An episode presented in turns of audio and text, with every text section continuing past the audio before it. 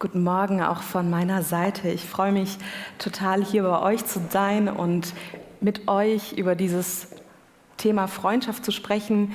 Ich möchte auch alle begrüßen, die im Stream dabei sind. Es ist mein allererstes Mal überhaupt in Bonn, ist mir aufgefallen, als ich dann gestern durch die Stadt gelaufen bin. Ihr wohnt an einem schönen Ort, ähm, habe ich festgestellt und freue mich, dass heute so ein schöner Sonntag ist, den wir gemeinsam feiern dürfen.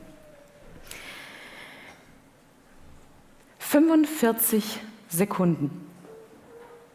45 Sekunden lang darf sie sein. Die Rede eines Preisträgers oder einer Preisträgerin bei den Oscars. Das ist ja nicht lang. 45 Sekunden sind relativ schnell vorbei.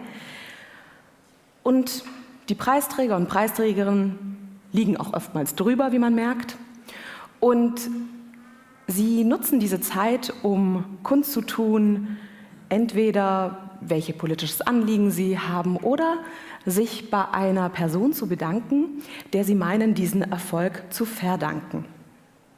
Wenn du diese 45 Sekunden hättest, wem würdest du sie widmen? Angenommen, du würdest so einen Erfolg feiern, wem würdest du diese 45 Sekunden widmen? Wer hat dich bisher so geprägt, vielleicht so gefeiert, vielleicht auch so gefördert oder gepusht, dass du so eine Rede halten würdest, um jemandem zu danken. Und vielleicht denkst du dabei an deine Eltern.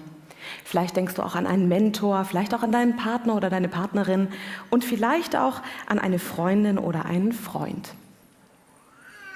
Eins der bekanntesten Freundschaftspaare in der Weltgeschichte ist David und Jonathan. Und ich glaube, dass David seine 45 Sekunden hätte er sie bekommen, seinem Freund Jonathan gewidmet hätte. Und da 1000 vor Christus keine Oscars verliehen wurden, wäre die äh, die, die Gegebenheit eine andere gewesen. Und ich habe mir vorgestellt, wie könnte so eine Rede sich angehört haben, beispielsweise bei seiner Thronbesteigung als König, als David König wird. Und ich möchte euch einen kurzen Text vorlesen, den ich zusammengestellt habe aus Texten aus den zwei Samuel-Büchern des Alten Testaments, wie vielleicht so eine Rede von David sich gegenüber Jonathan bei seiner Thronbesteigung angehört haben könnte. Ich bin so dankbar, hier stehen zu dürfen und nehme die Königswürde dank Gottes Gnade an. Ich verdanke diesen Erfolg jemandem, der sich aus Liebe zu mir und Gehorsam gegenüber Gott in die zweite Reihe gestellt hat. Jonathan, mit dem ich von Anfang an eine tiefe Freundschaft verband und der mich mehr liebte als sein eigenes Leben. Mein Dank gilt diesem Mann, dessen Treue, dessen Güte, dessen Opferbereitschaft mehr als alles andere dazu beigetragen haben, dass ich heute hier stehen kann und diesen Platz einnehmen kann. Jonathan war ein Held. Jonathan war ein Vorbild, wie sie selten sind. Seine Pfeile trafen stets ihr Ziel. Er war schneller als ein Adler, stärker als ein Löwe, loyal bis in seinen Tod. Dass er heute nicht mehr an meiner Seite ist, ist für mich der schwerste Schmerz. Seine Freundschaft war für mich der größte Schatz in dieser Welt, die nichts und niemand ersetzen kann. Und in tiefer Demut stehe ich heute hier und wäre ohne Jonathan nicht der Mensch geworden, der ich heute bin.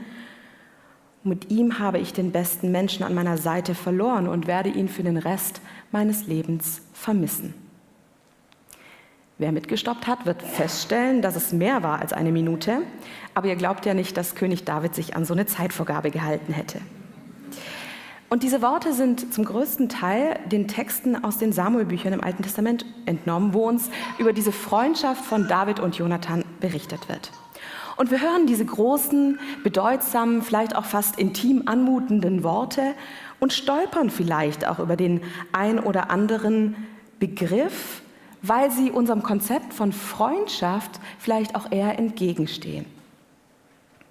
Wir leben historisch und soziologisch in einer Zeit, in der die partnerschaftliche Beziehung als intimste und notwendigste Form menschlicher Beziehung gedeutet wird und vergessen dabei, dass so auch leidenschaftliche Liebesbekundungen in Texten des Mittelalters oder der Antike vor unserer Zeit ähm, ganz normal waren und erst heute sehr stark romantisch gelesen werden. Und in diesem in dieser Wandlung von welche Beziehung ist heute die wichtigste oder die notwendigste, haben andere Beziehungsformen, eben darunter auch die Freundschaft, einen Werteverlust erlitten. Und der englische Schriftsteller C.S. Lewis prangert das im 20. Jahrhundert an. Er schreibt, dass die moderne Welt Freundschaft ignoriere und ihr einen Randplatz im Leben zuordne. Freundschaft hätte in der Gesellschaft an Bedeutung verloren, weil die wenigsten Menschen noch echte Freundschaften kennen würden. Da sie nicht für das Überleben gebraucht würden, sind sie von der Bühne des Lebens verdrängt worden und spielen bedauernswerterweise nur noch eine Nebenrolle im Leben. Er schreibt, die Freundschaft sieht neben der erotischen Liebe dünn und bleichsüchtig aus, wie vegetarischer Ersatz für fleischlichere Liebesarten. Das ist irgendwie ein prägnantes Zitat. Und ich weiß nicht, inwieweit ihr das beurteilen könnt. Ich finde ja, dass vegetarische Fleischersatzprodukte dem Original durchaus näher kommen. Äh, aber das konnte C.S. Lewis vor 60 Jahren noch nicht wissen und die Erfahrung blieb ihm vorenthalten. Aber als ich C.S. Lewis Buch über die vier Arten der Liebe las, fand ich mich in seiner Beschreibung wieder. Ich konnte mich nur nicht so prägnant und gekonnt ausdrücken. Weil in meinem Aufwachsen waren Freundschaften irgendwie so selbstverständlich. Man hatte die, oder man hatte sie vielleicht auch nicht. Aber ich kann mich nicht erinnern, dass in meiner Familie oder in meiner Jugend ähm, oder in der Kirche oder in der Schule so explizit über Freundschaft gesprochen wurde. Anders war das mit dem Thema Partnerschaft. Das war irgendwie omnipräsent und ich war zwölf, als wir in der ersten Jugendstunde das Thema Partnerschaft hatten, obwohl die, ich damals ja nicht ahnen konnte, wie weit das noch in meiner Zukunft äh, liegt. Und ich habe meinen ersten Eheratgeber im zarten Alter von zwölf auch gelesen und habe seither gar nicht damit aufgehört, weil der Markt ist ja auch sehr überschwemmt von Eheratgebern. Und anders ist es mit dem Thema Freundschaft. Ich habe wenig Bücher zum Thema Freundschaft gelesen. Äh, ist ein Grund, warum ich eins geschrieben habe. Aber der äh, soll sagen, dass einfach so der Input, obwohl das eigentlich die meisten Beziehungen in meinem Aufwachsen waren, wurde am wenigsten über sie explizit gesprochen. Jemand sagte auch zu mir, über Freundschaft spricht man nicht, Freundschaft hat man eigentlich einfach. Und das ist vielleicht ein bisschen prägnant, wo man vielleicht auch, wenn ihr in euer Leben schaut, merkt, ja, irgendwie so über Freundschaft mache ich mir jetzt wenig so explizit Gedanken. Sie führen irgendwie so ein ähm, unausgesprochenes Dasein und ist vielleicht eine positive oder auch eine negative Erfahrung. Und die Erfahrung zeigt aber, dass sie oft auch hinter anderen Dingen im Leben schnell verschwinden. Sprich, sie haben irgendwie so ein selbstverständliches, vielleicht auch ein unausgesprochenes Schattendasein. Und gleichzeitig zeigen Umfragen in unserer Zeit, dass Freundschaften eine ganz große Sehnsucht sind. Neulich sagte jemand zu mir, Freundschaft ist für die Person ein Sehnsuchtsort. Freundschaft als Sehnsuchtsort. Man träumt von irgendwie vielleicht so diesem, okay, da ist so ein guter Freund, das ist das Beste, was es im Leben gibt. Oder dieses, dieser Traum von mit den engsten Freunden gemeinsam alt werden, sowas zu erleben, dass man in dick und dünn dabei bleibt. Da ist irgendwie eine Sehnsucht da. Und gleichzeitig überlässt man Freundschaft, aber viel so dem Leben, zufällig vielleicht auch dem Leben.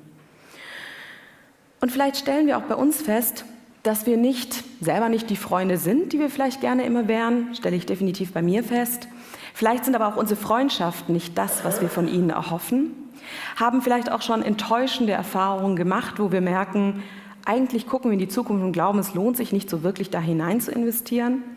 Und vielleicht haben wir aber auch gar keine klare Vorstellung oder eben noch nie darüber gesprochen, was Freundschaft in unserem Leben eigentlich wirklich ist und welche Rolle auch Gott in unseren Freundschaften spielen könnte. Ich glaube, dass Gott ein ganz großes Herz für Freundschaft hat und das möchte ich heute auch so ein bisschen mit euch teilen. Ähm, selbst auch der ultimativ beste Freund ist und uns Freundschaft auch anbietet und Texte in der Bibel uns dafür auch eine Vision und eine Ermutigung geben. In Prediger 4, Vers 10 heißt es, denn wenn sie fallen, so richtet der eine seinen Gefährten auf. Wer aber dem Einzelnen, der fällt, ohne dass ein zweiter da ist, ihn aufzurichten. Die Elberfelder Übersetzung verwendet hier so passend das Bild des Gefährten oder das Wort des Gefährten für zwei Menschen, die wie auf einer Reise als Weggefährten unterwegs sind. Und dieses Wort Gefährten, wenn man sich das anguckt, ist es ein Wort, das auch mit Freund übersetzt werden kann. Und wir alle sind in diesem Leben ja in einer gewissen Sicht auch auf einer Reise, auf einer Mission unterwegs. Und vielleicht denken Herr der Ringe-Fans jetzt auch direkt an die neuen Weggefährten, die auf einer Mission gemeinsam unterwegs sind und wir teilen vielleicht nicht das Anliegen, das, den, den Ring in einem Berg zu zerstören, aber trotzdem sind wir in diesem Leben unterwegs, Gottes Liebe für uns selbst mehr zu erfassen, Gottes Liebe auch anderen Menschen weiterzugeben und gehen eben durch Höhen und Tiefen des Lebens, im Alltag, in unseren Jobs, in unseren Familien. Und auch wenn wir auf diesem Weg weniger irgendwelchen Orks oder Monsterwesen über den Weg laufen, so fühlt sich vielleicht genau manche Krise in unserem Leben aber genauso erschreckend an. Und Freundschaft ist eine Antwort neben anderen auf diese Herausforderungen im Leben und eine Einladung auf ein Wagnis. Wenn ich dir die Frage stelle, hast du eine Vision für Freundschaft? Dann denkt man vielleicht so, oh, Vision ist irgendwie so ein großes Wort. Äh, Habe ich jetzt irgendwie so ein Mission Statement für meine Freundschaften? Nein. Ähm, aber da geht es mir eher darum, dass wir mal innehalten und vielleicht an diesem, an diesem Morgen innehalten, zu fragen, was ist denn Freundschaft in meinem Leben? Von was werde ich da inspiriert, angetrieben? Wie kann ich darin vielleicht auch wachsen? Und was bedeutet es, meine Freunde zu lieben? Nochmal zu David und Jonathan. Wenn C.S. Lewis sagt, hey, die Menschen kennen keine Freundschaft mehr, sie sieht dünn und bleichsüchtig aus neben der erotischen Liebe, dann sieht die Freundschaft von David und Jonathan ganz anders, alles andere aus als dünn und bleichsüchtig. Und ich finde, sie fordert unsere gängige Vorstellung zum Thema Freundschaft auch heraus. Und ich möchte euch drei Aspekte mitgeben zu ihrer Freundschaft, die uns eben genau das können, herausfordern und vielleicht auch inspirieren.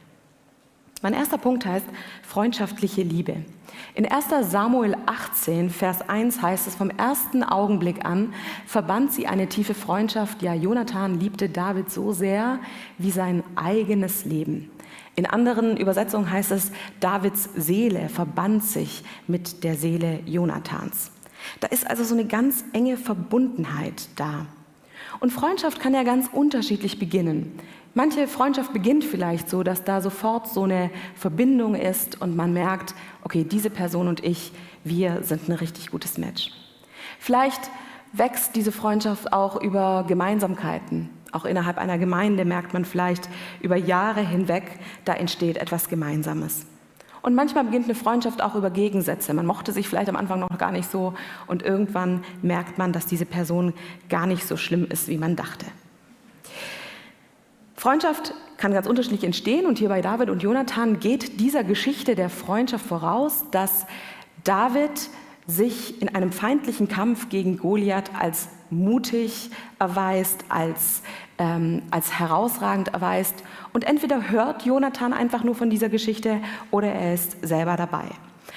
Er kriegt auf jeden Fall etwas über eine Person mit, wo er sagt, diese Person, deren Freund möchte ich sein. Und in dieser Begegnung passiert etwas, dass hier eine Freundschaft entsteht. Und in so einer Freundschaft entsteht eine Verbundenheit, vielleicht ein Ich sehe dich, ich bewundere dich, ich mag dich und wächst zu einer Liebe.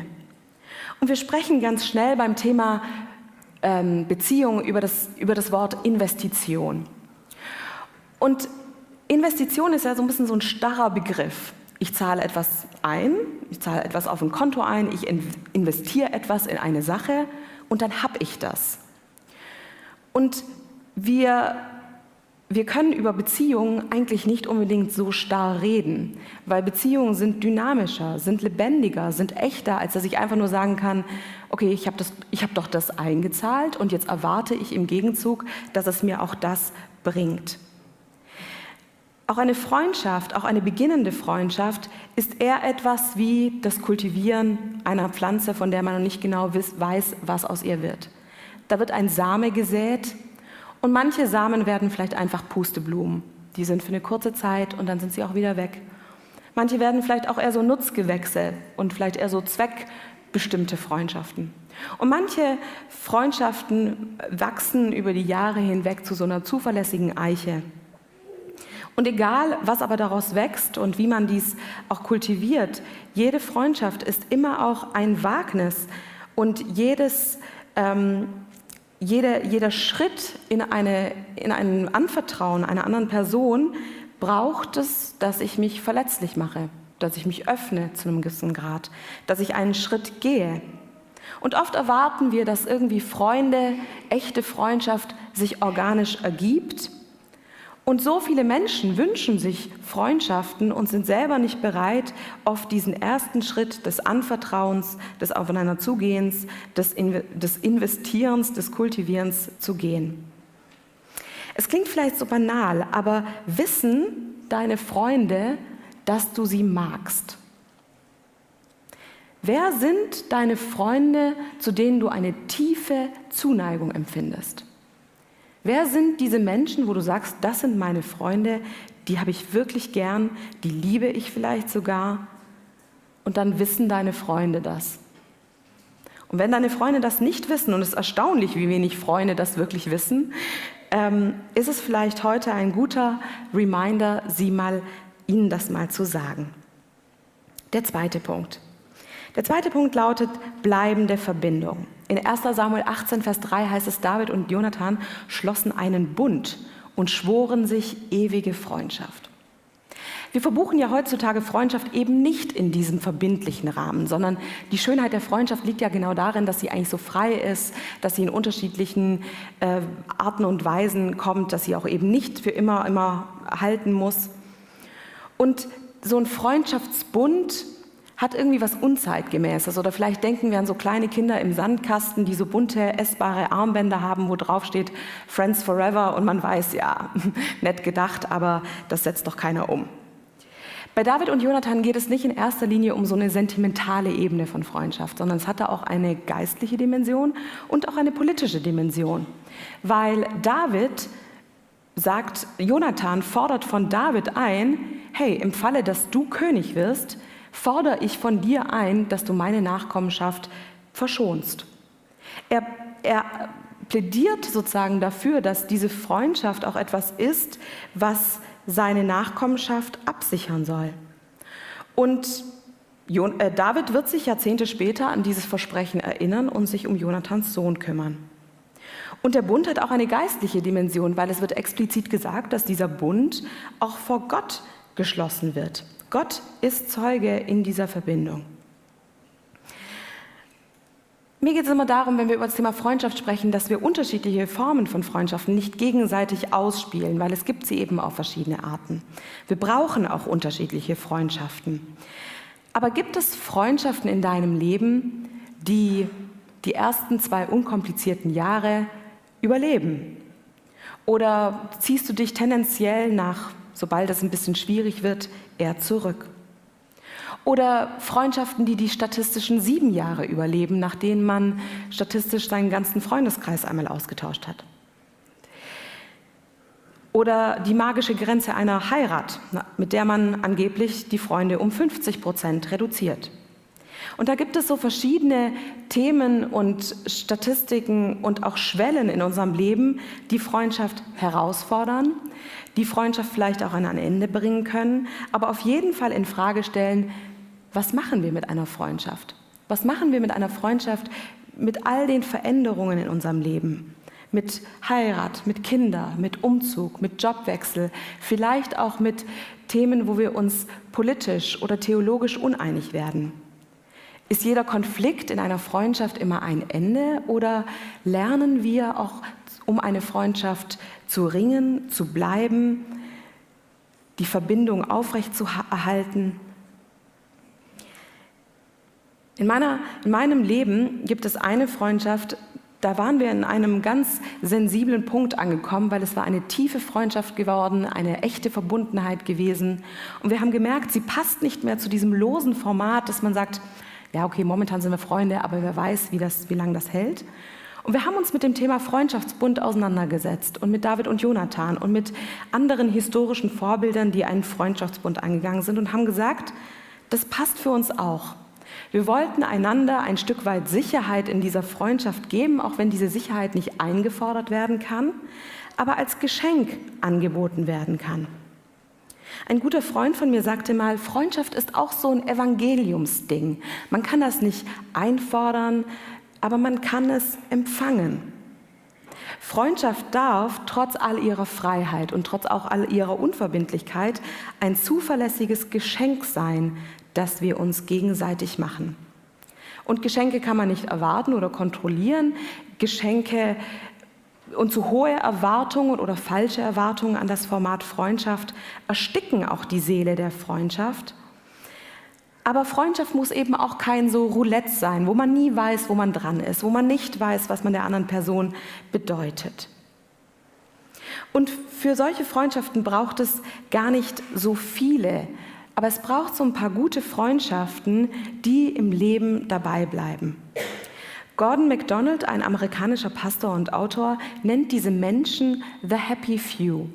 So eine Handvoll Menschen, die wirklich über Jahrzehnte dabei geblieben sind in seinem Leben. Und er schreibt ein Buch und guckt rückblickend auf die Fehler auch in seinem Leben, auch auf tiefe Fehler in seinem Leben zurück und beschreibt diese Menschen als so enge Weggefährten und Freunde, die ihn daran erinnert haben, auch in Sünde und Fehlern, wer er ist, wer er sein will, wer Gott ist. Und es waren Freundschaften, die ihn und auch seine Frau im gesamten Verlauf des Lebens gestärkt, ermutigt und herausgefordert haben. Und ich wünsche mir, dass das nicht nur so eine Sehnsucht bleibt, die man hat, dass man sagt, ich möchte mit guten Freunden wirklich alt werden, ich möchte wirklich lernen, meine Freunde bleiben zu lieben, sondern dass wir das auch erfahren. Und dann bekomme ich häufig gesagt, ja, aber Freundschaft zu pflegen ist so anstrengend. Und einfach Zeit für Freunde zu finden, ist ebenfalls so herausfordernd. Und ich würde sagen, es stimmt. Freundschaften zu pflegen ist anstrengend. Und das kollidiert mit unserem Wunsch, dass es doch aber so leicht und organisch sein soll. Aber bei anderen Themen scheint es uns ja auch nicht so selbstverständlich, dass es einfach leicht ist. Ich weiß nicht, wenn wir eine Umfrage machen, ob es immer leicht ist, den Partner oder die Partnerin zu lieben, vielleicht nicht. Ob es immer leicht ist, die eigenen Kinder zu lieben, vielleicht auch nicht. Die eigenen Eltern. Und so ist es auch bei Freunden. Auch Freundschaft ist etwas, was eine Absicht braucht, ein Lernen braucht, ein Wachsen braucht. Und es führt mich zu meinem dritten Punkt, der neben freundschaftlicher Liebe und einer bleibenden Verbindung braucht es auch echte Opferbereitschaft. In 1 Samuel 18, Vers 4 sagt Jonathan, David, du bist mir so lieb wie mein eigenes Leben. Und dann zog er den Mantel aus und die Waffenrüstung und schenkte sie David, dazu noch sein Schwert, den Bogen und den Gürtel. Was wir vielleicht hier nicht so ganz verstehen mit diesen Worten ist, dass Jonathan als Königssohn eigentlich Anspruch auf den Thron gehabt hätte. Und er gibt seine Waffen und seine Kleider als Symbol für diese Autoritätsübergabe ab und es wird eigentlich hier zu einem Akt der königlichen Abdankung. Jonathan erkennt in David den gottgewollten König an und setzt sich ihm gegenüber in die zweite Reihe. Er erkennt an, dass Gottes Pläne für ihn und David anders verlaufen, als vielleicht es menschlich gedacht wäre. Und ich finde, das zeugt von so einer Demut und so einer Ehrfurcht und von dem aufrichtigen Wunsch, das Gute und das Beste für den anderen zu suchen. Und gleichzeitig ist er aber eben nicht nur dieser Opferbereite, sondern er fordert ja eben auch ein Opfer von David ein und sagt, du musst dich gegen das Gesetz stellen und meine Nachkommen verschonen und nimmt ihm dafür sogar einen Schwur ab. Was aber deutlich wird, ist, Freundschaft kostet hier etwas. Freundschaft fordert etwas ein. Freundschaft verhandelt etwas. Und Freundschaften sind Spannungsfelder, in denen wir Dinge ausloten müssen. Nähe und Distanz, Erwartungen und Enttäuschungen, Reden und Schweigen. Alle Spannungsfelder in unseren Freundschaften und da, wo zwei Menschen aufeinander treffen, sind Kollisionen eigentlich vorprogrammiert. Das kann immer auch zum Ende einer Freundschaft führen oder zu der Anerkennung, das ist jetzt mir hier wirklich zu anstrengend. Aber sie können auch echte Wachstumsorte Gottes werden, in denen wir dann erleben, dass wir wirklich geliebt werden von unseren Freundschaften, dass wir wachsen, dass wir weiterkommen, dass wir Begabungen entdecken, dass wir Gott erleben und auch seine Botschaft gemeinsam weitergeben. Und solche Freundschaften gibt es nicht ohne das Wagnis, immer wieder zu vertrauen, immer wieder loszugehen, auch immer wieder ins Gespräch zu gehen und auch mal für den anderen zurückzustecken. Sind wir bereit, für Freundschaft auch mal zu kämpfen, um sie zu ringen, in ihnen zu lernen, wie ich kommuniziere, was eine überhöhte Erwartung ist, was aber auch eine gute Erwartung ist. Und da kam ich bei diesem Thema zu der Frage, darf Freundschaft etwas kosten? Darf Freundschaft etwas kosten? Darf Freundschaft etwas in deinem Leben kosten? Und so wie du diese Frage beantworten wirst, wird darauf hinweisen, ob du bereit bist, Zeit, ähm, Zeit, Absicht, vielleicht auch mehr Geld zu investieren, um Zeit in, in diese Freundschaft zu stecken. Wenn wir zu Jesus blicken,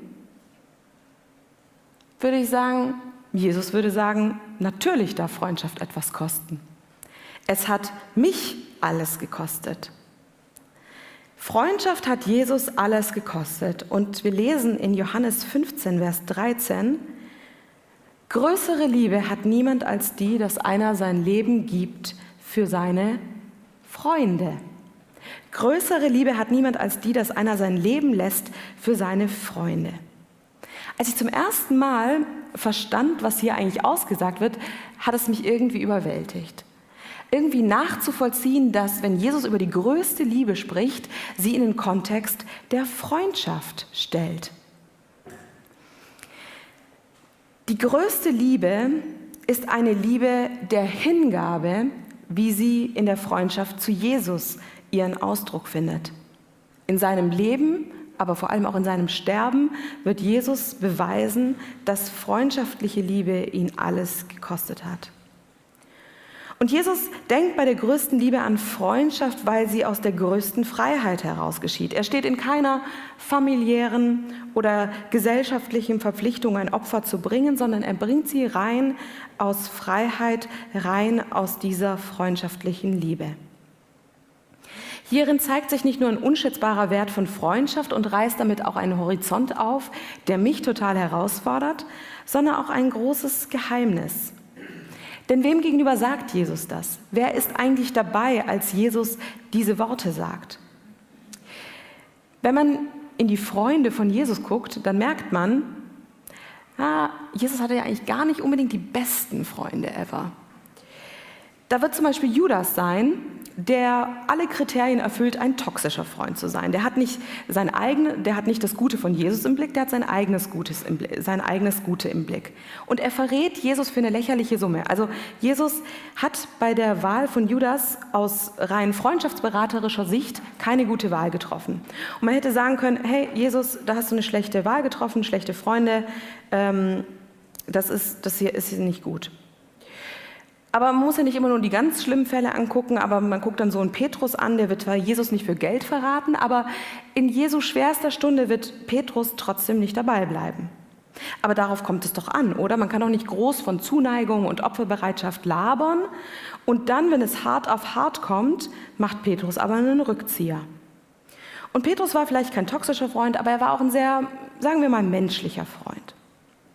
Und da haben wir so diese große Aussage von Jesus, diesen großen Horizont und dann diesen, gucken wir in seine Freunde und denken so, da ist doch irgendwie auch ein krasser Unterschied. Und dann gucke ich auf mich und dann gucke ich auf uns Menschen und wir sind doch alle allzu menschliche Freunde. Wir enttäuschen, ich enttäusche, wir halten unsere Versprechen nicht, wir leben nicht gemäß unserer Ideale und sind vielleicht auch in den schwersten Stunden manchmal eben nicht auch für unsere Freunde da oder haben es selber auch schon so erlebt. Und Freundschaften zerbrechen oft an dieser Menschlichkeit. Und doch hat Jesus Hoffnung für Freundschaft. Als Jesus nach der Verleugnung von Petrus wieder auf Petrus trifft, hat er ja nur eine Frage für ihn und eine Frage, die er ihm dreimal stellt. Liebst du mich? fragt er Petrus. Liebst du mich?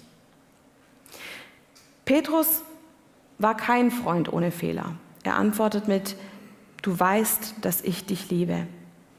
Petrus war kein Freund ohne Fehler, aber er lernte aus ihnen und blieb da nicht stehen. Und wenn wir in sein Leben weitergucken, hat er diese Freundschaft zu Jesus weitergelebt. Auch David und Jonathan waren keine fehlerlosen Menschen und bilden nicht einfach nur ein Ideal von Freundschaft ab. Und trotzdem erleben wir hier Menschen, die sich immer wieder aufgemacht haben, in Freundschaft zu investieren. Und dieses Freundschaftsangebot von Jesus gilt auch uns. Und wir dürfen aber auch diese Freundschaftsressource von Jesus selber auch anzapfen, in ihr wachsen, auch Freundschaft als Jüngerschaftsthema begreifen und hineinwachsen und eine Freundschaft, nach der diese Welt sich sehnt, auch als Licht hineintragen. Eine Freundschaft, die von echter freundschaftlicher Liebe geprägt ist und wir bereit sind, auch ein Wagnis einzugehen, immer wieder neu zu lieben und das auch zu sagen. Eine Freundschaft, die bereit ist zu bleiben, auch wenn es schwer wird und vielleicht sich in Verbindlichkeit auch üben möchte. Und auch eine Freundschaft, die was kosten darf und wo wir bereit sind, auch mal ein Opfer zu bringen. Denn wenn wir auf Jesus blicken, wird über das Thema seine Freunde lieben zwei Dinge klar. Freundschaft heißt auch, verletzt zu werden. Es geht nicht, enge Freundschaft zu haben und da ganz ähm, in der Distanz zu bleiben. Enge Freundschaft bedeutet auch, verletzt zu werden. Und das Zweite ist, dass die Maxime der Freundschaft fragt, was bringe ich dir und nicht, was bringst du mir? Jesus fragt nicht, wo finde ich die besten Freunde, sondern welcher Freund bin ich? Und Jesus malt da natürlich einen Horizont auf, der uns herausfordert, aber zu dem er uns auch einlädt. Und ich möchte dich ermutigen, einfach mal mit dieser Frage in das Gespräch mit Gott zu gehen. Welchen Schritt kannst du als nächstes tun, um ein Freund oder eine Freundin zu sein, der von oder die von Hingabe und Liebe geprägt ist? Und ich möchte diese Predigt einfach mit, einer kurzen, mit einem kurzen Moment der Stille beenden. Vielleicht nur 45 Sekunden. Und dich einladen, dich herausfordern, Gott eben diese Frage zu stellen. Welchen Schritt kann ich tun, um ein Freund oder eine Freundin zu sein, die von Hingabe und Liebe geprägt ist. Möge Gott dir einen nächsten Schritt zeigen. Amen.